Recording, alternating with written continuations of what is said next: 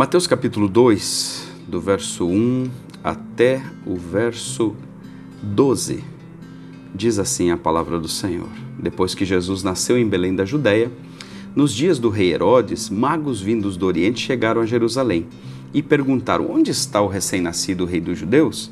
Vimos a sua estrela no Oriente e viemos adorá-lo. Quando o rei Herodes ouviu isso, ficou perturbado, e com ele toda Jerusalém.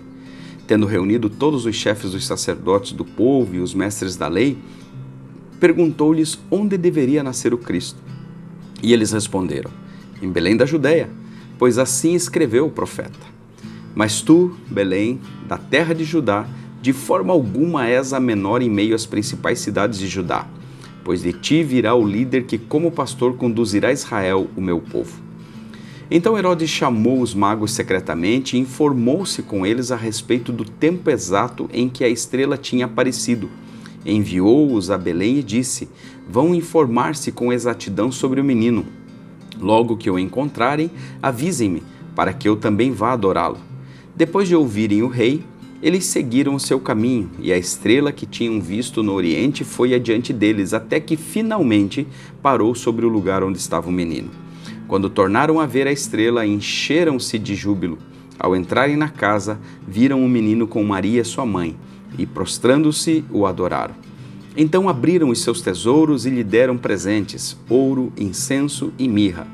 E tendo sido advertidos em sonho para não voltarem a Herodes, retornaram à sua terra por outro caminho.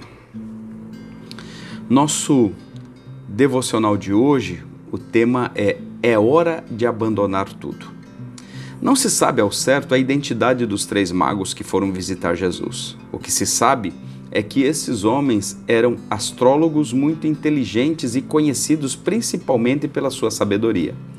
Desde que os magos viram a estrela de Jesus no Oriente, eles tinham o objetivo de encontrá-lo para o adorar.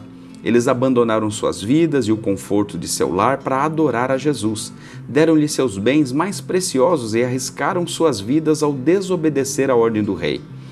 Eles eram gentios, ou seja, não professavam o cristianismo, mas mesmo assim foram celebrar a chegada de Jesus e deram tudo o que tinham a ele. O nosso Senhor veio ao mundo em forma humana para entregar a sua vida por cada um de nós e acredito que, assim como eu, você busca uma vida com Jesus. Mas será que você tem entregado tudo o que tem a Ele? Será que tem abandonado tudo para viver com Ele? Será que tem adorado a Ele todos os dias? O Natal é época de celebrar o nascimento de Jesus, mas também é época de refletir, é época de doar e de buscar a mudança. Se você não tem feito isso, é hora de mudar. Adore ao Senhor por tudo o que Ele fez e faz por você, mesmo sem merecer. Entregue tudo a Ele, dê glórias a Ele todos os dias. Deus te abençoe.